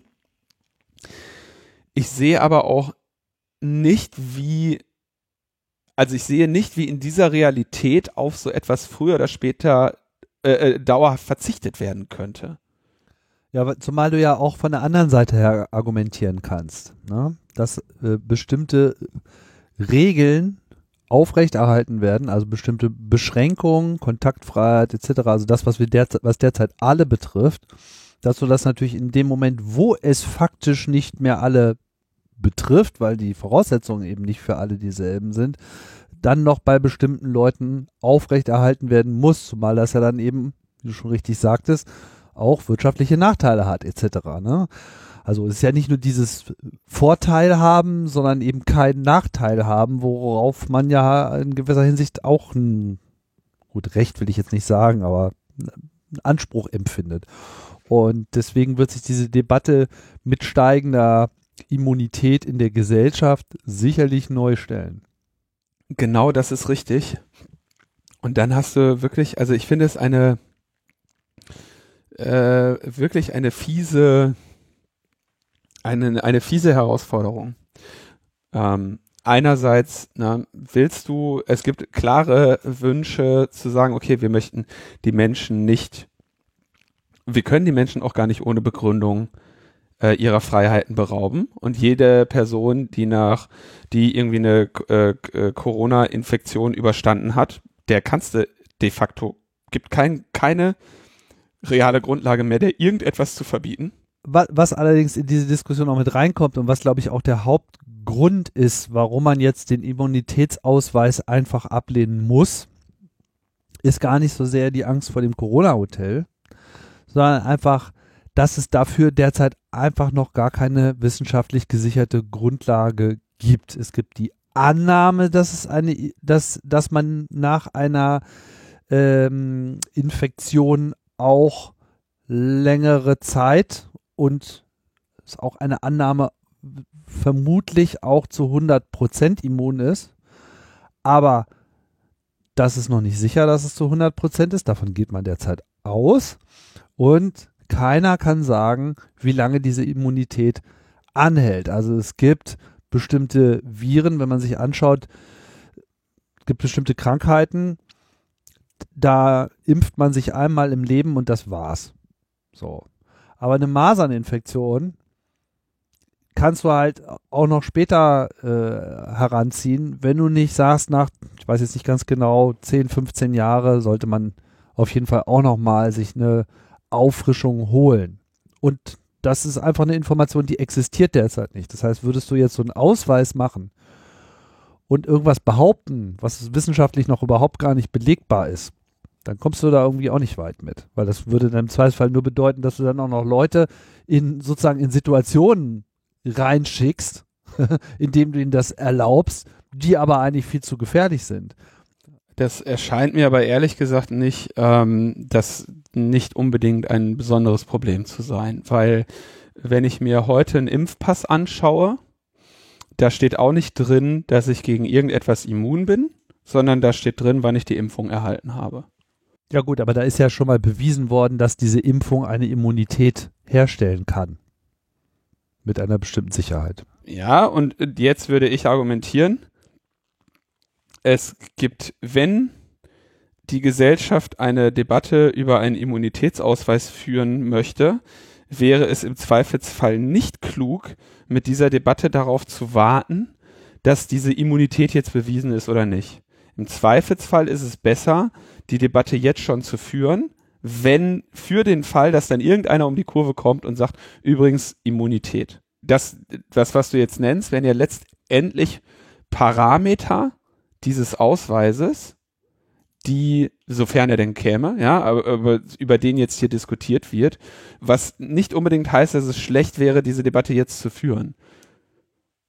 Also von mir aus auch mit negativem Ergebnis, ne? Also oder gerne mit negativem Ergebnis. Ich wehre mich nicht gegen die Debatte. Ich sage nur, es ist halt ein klares Argument gegen einen Immunitätsausweis, aus dem man irgendwas ableiten kann, auf Basis äh, einer Wissenslage, aus der man noch überhaupt nichts ableiten kann. So, und das, das ist halt der Grund, warum ich denke, dass die Diskussion zu diesem Zeitpunkt gestorben ist. Die wird, also zumindest diese, diese Planung gestorben ist. Die Diskussion ist da und die ist auch völlig in Ordnung, dass sie da ist, weil es ist wieder mal ein, ein Abwägen und da müssen wir schauen. Ich denke, wir werden ohnehin jetzt in eine Zeit kommen, wo der Impfpass eine ganz neue Bedeutung bekommt. Bisher war das so ein bisschen so dieses zerfledderte Hab ich auch noch Papier, irgendwo, ja. genau, liegt irgendwo rum. Wo ist denn mein Impfpass eigentlich? Weil ich muss jetzt mal nach Französisch-Guyana fliegen, so, weißt du? Wo du mal deine Gelbfieberimpfung nachweisen musst. Oder du fliegst halt irgendwo nach Afrika und Malaria. Das war so ein bisschen so die Ausnahmegeschichte. Und jetzt ist das halt unter Umständen etwas, was eben jetzt hier konkret für unser weiteres Zusammenleben eine gewisse Relevanz hat. Und deswegen nehme ich eh an, dass wir da Änderungen haben werden. Und ich äh, sehe schon eine Logbuch-Netzpolitik-Folge, wo wir uns über den digitalen Impfpass, die Einführung in Deutschland, in die tolle Gesundheitskarte auch noch über, unterhalten müssen. Auf ja, auf jeden Fall. Das also das wird, das wird Thema und ich, ich sehe nicht, dass, dass diese Debatte damit beendet ist, dass der Spahn das jetzt mal gerade aufs Eis legt. Weil was er de facto macht, ist, äh, er wird, er wird im Zweifelsfall genau deiner Argumentation gefolgt sein, zu sagen, naja, okay, so wichtig ist das zum jetzigen Zeitpunkt ähm, Anfang Mai noch nicht, dass ich mir dadurch mein ähm, zweites Gesetz zum Schutz der Bevölkerung bei einer epidemischen Lage von nationaler Tragweite verhageln lasse. Ich habe ja noch drei, vier Schuss. Ja, und dann äh, wird er sich ganz einfach überlegt haben, dann nehmen wir das in den Sack nicht mit auf, dann nehmen wir das halt in den in Major Release Version 3. Gar kein Problem. so. Naja, im Idealfall versucht er auch nur das Richtige zu tun. So, dann haben wir äh, eine gute Nachricht. Die gute Nachricht. Ja, es gibt gute Nachrichten und äh, diesmal kommt sie von der ICANN. Logbuch Netzpolitik berichtete, äh, dass ja die Top-Level-Domain .org so verscherbelt werden sollte, wie das mit Domains gemeinhin stattfindet. Man sucht sich äh, ein meistbietendes Unternehmen, was äh, bereit ist, für das Recht, alle Domains unter dieser Domain zu verkloppen, viel Geld hinlegt und dann tut sie das einfach und dann bestimmt schlicht und ergreifend der Marktwert, was man für diese paar Bytes, die irgendwo in eine Textdatei eingetragen werden, zu bezahlen hat. Und ja, jetzt war wohl der Druck groß genug, ähm, dass der ICANN-Vorstand tatsächlich diesem Verkauf, der eigentlich geplant war, äh, am 30. April, also vor knapp einer Woche, die Zustimmung verweigert äh, hätte, weil sie festgestellt haben, dass das ja im öffentlichen Interesse sei. Das ist krass, weil der ICANN-Vorstand ist nicht derjenige, der diesen Verkauf gemacht hätte. Nehm, es wäre nämlich die äh, ISOC gewesen. Also quasi, ich, ich wusste gar nicht, dass die, äh, dass, dass äh, die ICANN oder der ICANN da irgendwie ein Vetorecht hat. Scheint offensichtlich so zu sein, oder zumindest sind da die äh, politischen Machtfaktoren so äh, gelagert, dass die ISOC jetzt nicht hat einfach durchstarten können. Also sie haben einfach gesagt, the ICANN board made the decision to reject the proposed change of control and entity conversion request that Public Interest Registry submitted to ICANN. Ähm, mit, also der, der, das ICANN hat gesagt, ja okay, wir stimmen dem einfach nicht zu, dass ihr das verkauft, ja. Und jetzt bleibt quasi die Internet Society äh, mit, mit dieser äh, äh, Top-Level-Domain da sitzen und hat halt nicht die Milliarde US-Dollar, die sie dafür ganz gerne gehabt hätte. Und gleichzeitig das Unternehmen äh, Ethos Capital, das dafür gegründet wurde, diese äh, Registry zu kaufen äh, und sie dann mit äh, Gewinnabsicht zu betreiben, die geht halt leer aus. Also die, die, das bleibt, das, das bleibt halt ein, also Ethos, Ethos Capital hat kein Capital. Oder von, von mir aus haben sie Capital, aber keine Org-Domain. Auch Fuck ISOC kann ich dazu nur sagen. Ich meine, wie kann man sich Internet äh, Society nennen? Ja. Und dann, die ver- Org-Domain verkaufen. und dann verscherbelt man da einfach so ein Kronjuwel irgendwie. Das gehört uns halt allen. so. Und ich meine, in gewisser Hinsicht ist dann diese .org-Domain auch wirklich noch so das letzte, was äh, daran erinnert, wie früher mal so im Internet es mal so zuging. Ja. Eine, eines der letzten Relikte eines, ähm, eines Community-Internets. Ja, Ja. Das, das, ja. Immerhin. ja, okay, gut. Denn, also, äh, um das noch kurz zusammenzufassen, er, traurig oder wa, wa, dagegen waren ja vor allem die Eignerinnen von .org Domains, die eben fürchteten, dass ihre Top-Level-Domain-Registry jetzt eben mit Gewinnabsicht betrieben wird und damit dann eben, also die wollen die Milliarde ja wieder haben. Ne? Ja, ja. Und dass sie dann eben im Ich, Zweifelsfall. ich hätte dafür zahlen müssen, mein Freund. Ich hätte dafür ja, zahlen wer hätte es bezahlt? Die Ich- NGOs hätten das bezahlt. Ja, genau. Der kleine Mann, Der kleine Mann, die Metaebene. der kleine Tim. Wie viel Octoment hast du? Na, na, na? Äh, kann ich dir leider auf, auf Anhieb nicht genau sagen. So viele sind sind auf es, jeden ja. Fall mehrere. Ah, Okay. Ja, ich habe mindestens zwei. Vielleicht habe ich auch noch mehr, das weiß ich nicht, aber ich glaube zwei waren es. Egal. So, dann Hacker. Hacker gefunden. Hacker, gefunden. Hier. ich fand heute, also na? heute diese Überschrift fand ich so geil. Haftbefehl gegen russischen Hacker. Und Haftbefehl ist ja so ein, so ein Prollo-Rapper. Ja. Und da habe ich mir irgendwie so ein Battle vorgestellt und habe mir so gedacht, so, da, da kann es auch nur Gewinner geben. Ja? Aber äh, es ist tatsächlich die Rede von einem, von Oh. einem tatsächlichen Haftbefehl. Rap Battles of the History. Haftbefehl. Versus. Äh, du Hurensohn. Du Hurensohn, ich mach dich fertig. Ja, warten wir mal ab. Platz dir Exploitlern. Okay, so, wir haben, äh, es, äh, tatsächlich hat die Bundesrepublik Deutschland äh, äh, einen Haftbefehl erlassen und zwar gegen äh, einen Herrn Badin, dessen, ähm, ich glaube, in dem süddeutschen Artikel stand auch nochmal so quasi in deutscher Lautschrift, wie man den Namen ausspricht. Also ich habe Dimitri Badin gelesen. Naja, der heißt nämlich äh, Dimitri Sergejewitsch Badin. Dimitri Sergejewitsch Badin. Äh, der ist äh, 29 Jahre alt jetzt und äh, geboren in Kursk in Russland. Und ihm wird zur Last gelegt, dass er am 7. Mai 2015 um 13.29 Uhr eine Schadsoftware mit dem Namen vsc.exe zunächst erstellt und dann um 13.31 Uhr eingesetzt und gesteuert habe.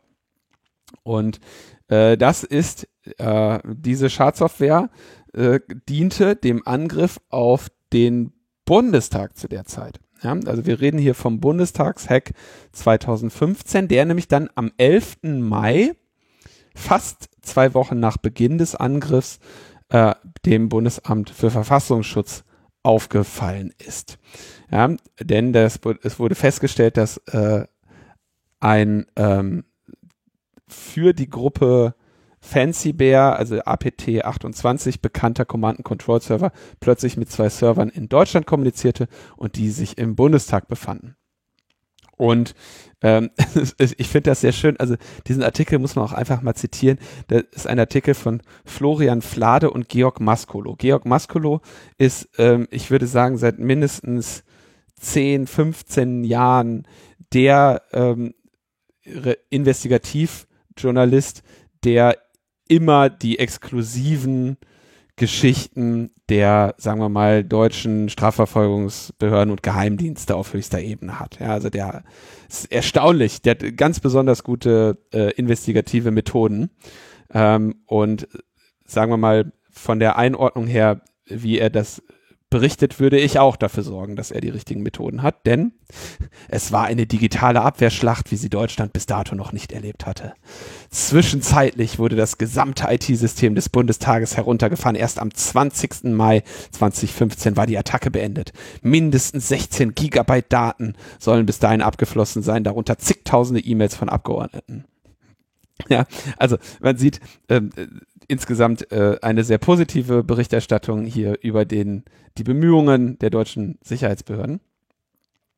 Ähm, der Verdacht fiel damals eben schnell auf APT 28, Pen- Fancy Bear, ähm, die, eine Gruppe, die eben ja aus Russland stammt und aus Russland operiert und der man eine Nähe zum Kreml äh, nachsagt. Ja, das ist eine Gruppe, da gibt's ja dieses traumhafte Putin-Zitat, das beste Putin-Zitat ever. Ich glaube, auch das hatten wir, hatten Thorsten und ich in unserem Vortrag, das mit dem Hacker, äh, das sind so wie Künstler, ne? die stehen morgens auf und wenn es ihnen gut geht, malen sie ihre Bilder, ja. Und wenn sie dann irgendwie sehen, wie Russland in der Welt behandelt wird und ihren gerechten Beitrag leisten wollen, dann haben wir damit nichts zu tun, ja. Das ist ein sehr schönes Signal äh, an, an die russische Hackerschaft.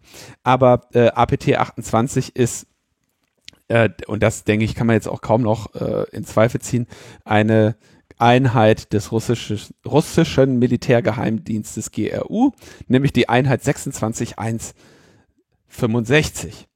Und ähm, in diesem Fall, äh, wenn wir üblicherweise solche ähm, Aufklärungen von solchen Angriffen hören, dann hört man üblicherweise sowas wie glaubhafte nachrichtendienstliche Hinweise. Also ne, die, die Amerikaner haben uns gesagt, das wird schon so gewesen sein. Ja. Ähm, aber wenn man hier tatsächlich in die Strafverfolgung gehen möchte, dann kannst du nicht irgendwie sagen, die Amerikaner haben uns das gesagt, sondern du musst tatsächlich Beweise vorlegen, auch vor Gericht. Und das ist sehr interessant. Das war mir damals gar nicht so aufgefallen. Ich gehe auch nicht davon aus, dass Logbuch Netzpolitik darüber berichtet hat, denn im April 2018 haben niederländische Ermittler ähm, eine, äh, ein paar Fancy Bear Leute äh, in ihrem Land ähm, festgehalten. Die waren mit äh, Diplomatenpässen eingereist und konnten deshalb nicht festgenommen werden. Und die hatten sich offenbar äh, das OPCW angeschaut, also die Organ äh, die Organization for the Prohibition of Chemical Weapons und also die Chemiewaffenprohibitionsorganisation und äh, der Verdacht besteht, dass die irgendwie vorhatten, die zu hacken. Ja, weiß der Geier so die Theorie. Auf jeden Fall haben die äh, niederländischen Ermittler die eben am 13. April 2018 festgesetzt und den äh, Laptops und Mobiltelefone weggenommen. Und die äh, stellten sich nachher als wahre Schatztruhe heraus, auch für Ermittler in Deutschland. Denn durch das Material, was sie auf diesen Geräten gefunden haben, haben sie eben wertvolle Informationen über diese Einheit. Äh, aha, jetzt hier, hier ist sie auf einmal 61, 65. 65. Nee, Gerade habe ich noch 26, 26 165 ist es. Aber ja, in dem. Okay, aber auf jeden Fall diese Einheit gefunden und eben auch zu dem guten ja, Dimitri Sergejewitsch Badin. Und ähm, ja, offenbar haben sie damit noch zwei Jahre dran weitergearbeitet, bis sie jetzt tatsächlich äh, genug Be Beweise hatten, die sie eben äh, bei Generalbundesanwalt in Karlsruhe ähm, zu einem Haftbefehl gereicht haben. Das, was mich daran jetzt ernsthaft interessiert ist, aber das steht da natürlich wieder nicht. Also ich meine, wenn du ein russischer Cyberhacker bist, ne? Beim GRU und du reist mit einem diplomatischen Pass ein, was eh irgendwie so der knallrote Target-Symbol auf deinem, auf deiner Stirn ist, ja? Und machst du das ohne verschlüsselte Festplatte? Machst du, nimmst du da überhaupt deinen Computer mit? Oder Telefone, wo irgendwas drauf ist? Hast du da nicht ein, also Junge, Junge, ich hätte einen interessanten Vortrag über OPSEC für euch, ja. Das ist aber, das muss man wieder andererseits auch sagen, weil die, die, die haben ja eigentlich selten Anlass zu OPSEC, weil ja äh, denen klar sein kann, dass ihnen für ihre Aktivitäten nicht wirklich was passiert. Äh, und jetzt ist natürlich die andere Sache, offenbar der ähm, Dimitri Sergejewitsch Badin ist, war nicht einer dieser Reisenden, aber er ähm, äh, stand offenbar mit denen in Kontakt. Er ist jetzt quasi hier so ein äh, Kollateralschaden in dem Fall. Ne? Aber äh, also ich, ich verstehe ehrlich gesagt, hätte jetzt nicht gedacht, dass militärische äh, militärische operierende Hacker ernsthaft mit irgendwelchen Beweismitteln im Kofferraum durchs, durchs Feindesland fahren. Aber haben sie wohl gemacht. Oder vielleicht haben sie auch einfach schlechte Passwörter gehabt oder so. Ich kann mir auch vorstellen, dass vielleicht die deutschen Ermittlungsbehörden dann doch auch mal sich ein bisschen Mühe gegeben haben, diese Beweismittel auszuwerten. Also der Herr wird ja auch äh, vom FBI gesucht. Also es gibt da eine schöne Most Wanted äh, Mhm. slash Cyber Liste äh, im, im Netz mit äh, Foto von dem jungen Nerd. Und äh, ja, ihm wird halt auch vorgeworfen, äh, in dieser ganzen äh, Election-Meddling-Geschichte 2016 mit beteiligt äh, gewesen zu sein. Also gehört zumindest zu den elf Angeklagten. Mit anderen Worten, dass der jemals seinen Haftbefehl in Deutschland vollstreckt bekommt, ist äußerst unwahrscheinlich. Ja, Denn sollte der, sollte irgendwann einmal ein westlicher Staat den guten Dimitri in die Finger kriegen, dann reist er auf jeden Fall in die USA, ja, und nicht nach Deutschland. Das kennen wir ja. kommt drauf an, ob äh, wie die Trump-Sache dann ausgegangen ist. Also wenn der Trump nicht mehr Präsi ist, dann geht das auf jeden Fall ganz schnell. Ansonsten dürfte er kein Interesse daran haben, dass das aufgearbeitet wird. Weil das da bin ich mal gespannt. Ja. ich meine, dem, dem ähm, Julian Assange hat er ja dann auch keine Solidarität erwiesen. Dann wäre ich, denke, wir mal am Ende dieser Sendung. Es gab ja noch einen Vorfall, der ähm, jetzt nicht in den netzpolitischen Bereich fällt, aber sehr, ich denke, auch in die thematische Auseinandersetzung ähm, mit dem, mit gesellschaftlichen Strömungen und dem Coronavirus. Dazu schreibt uns Nils, als ich von der Attacke auf das ZDF-Team vom, von Abdel Karim hörte, habe ich mich einfach mal hingesetzt und drauf losgemischt. Logbuch Netzpolitik begleitet mich seit einigen Jahren treu und ist stets ein Quell der Aufklärung, Freude und Bereicherung. Wahrscheinlich ist es auch dies, was mich am Ende feststellen ließ, dass ihr stark in den Remix eingeflossen seid. Also, ähm, was ist passiert? Ein Team der Heute-Show wurde in Berlin angegriffen. Äh, und ich glaube, die wollten dort eine die Hygienedemo da besuchen, oder? War das so? Äh, ich vermute mal, dass das der Anlass war. Die waren allerdings nicht als Heute-Show-Team erkennbar nach eigenen Aussagen. Sind aber dann eben von so einem Block von, ich glaube, 15 irgendwie verkleidet vermummten, weiß ich nicht genau, ja, äh, ja aufgemischt äh, worden. Das Fernsehteam hatte drei Security-Leute dabei. Schon krass, ja. Was schon für sich genommen krass ist, die sich auch wohl voll äh, äh, eingebracht haben. Ein Tontechniker musste wohl trotzdem enorm dran glauben, also dem ist wohl ziemlich brutal ins Gesicht getreten worden, etc. Dann haben sich die Security-Leute da äh, reingeworfen, zu dritt gegen 15 natürlich auch nicht unbedingt ideal bestückt so und dann ging es da wohl äh, ganz finster zur Sache mit mindestens fünf Verletzten. Äh, zur Bewertung, wer denn das nun sei, bin ich mal ganz zurückhaltend. Da habe ich jetzt verschiedenste Sachen gehört und will da jetzt auch gar nichts vermuten, aber ist eigentlich auch am Ende vollkommen egal. Also abgesehen davon, dass man sowieso Leute nicht angreift, ist es natürlich hier nochmal besonders perfide, weil man einfach schwer den Eindruck haben muss, dass die eben speziell angegriffen wurden, weil sie Presse sind. So. Und wer da jetzt gerade kein Interesse daran hatte, kann ich nicht beurteilen.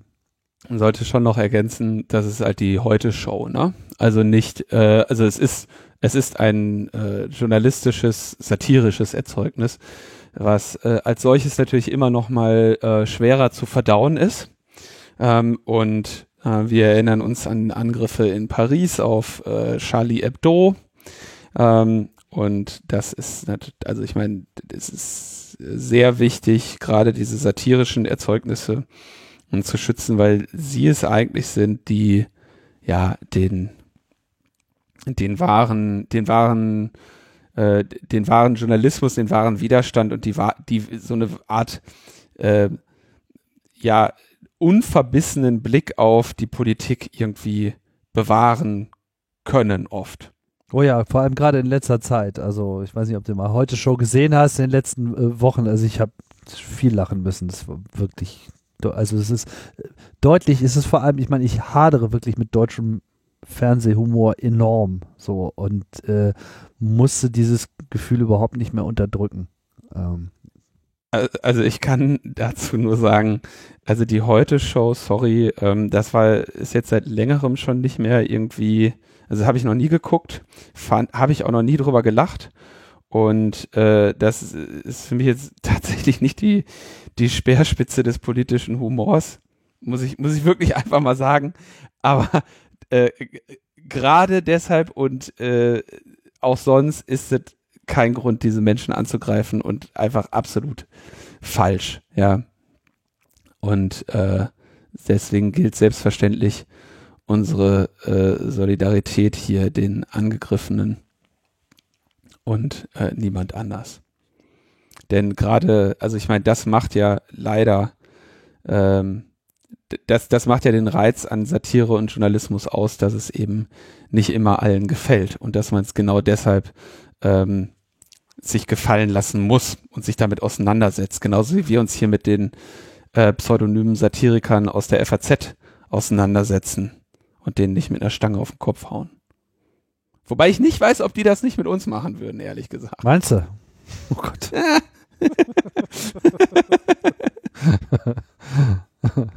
ja, genau, aber sorry, äh, wir schweifen ab. Zu diesem äh, Thema hat also Nils von der Einhorn-Standarte Dresden einen Remix gemacht und den spielen wir als Outro. Außerdem danke ich dann natürlich Nils und Richard und Mats und Michael und Vanessa. Und allen anderen Spenderinnen und Spendern und sonstigen Unterstützern, Tippgebern, Wohlmeinenden und äh, Zitierern und überhaupt äh, allen anderen auch. Äh, insofern habt eine schöne, entspannte Woche und äh, dann hören wir uns wieder. Ciao, ciao.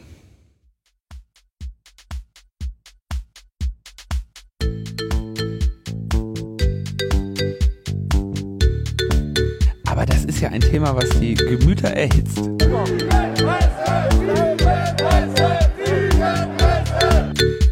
In Berlin ist am Nachmittag ein Fernsehteam des ZDF angegriffen worden. Es hatte den Kabarettisten Abdel Karim bei einem Dreh für die Heute-Show begleitet. Als plötzlich eine etwa 15-köpfige Gruppe Erwachsene anfing, auf sie einzuprügeln.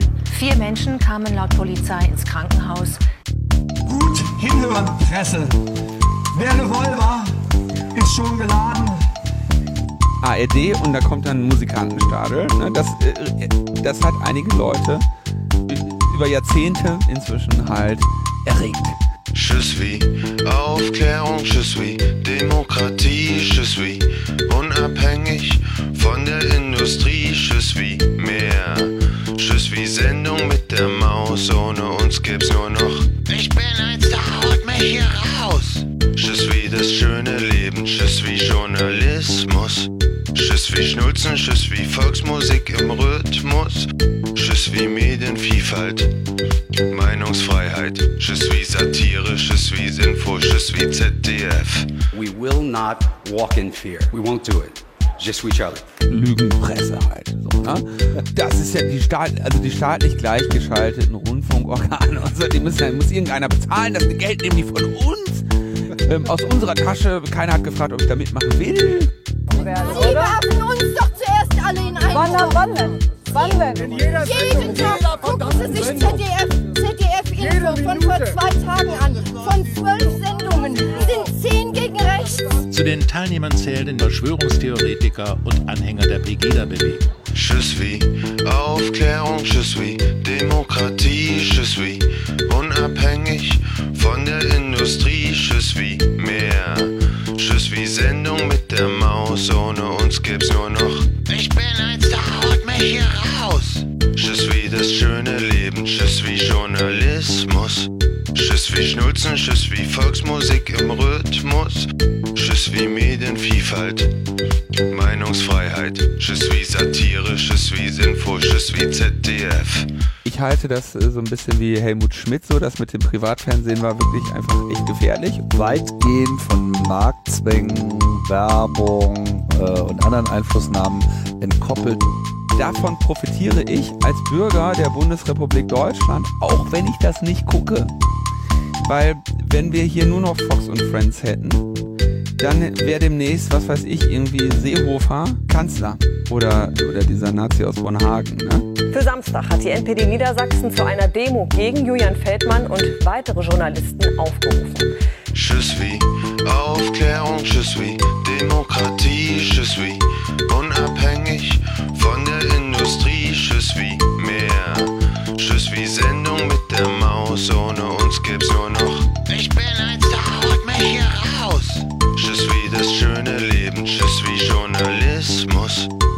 Herzen, je suis Volksmusik im Rhythmus, je suis Medienvielfalt, Meinungsfreiheit, je suis Satire, je suis Info, je suis ZDF.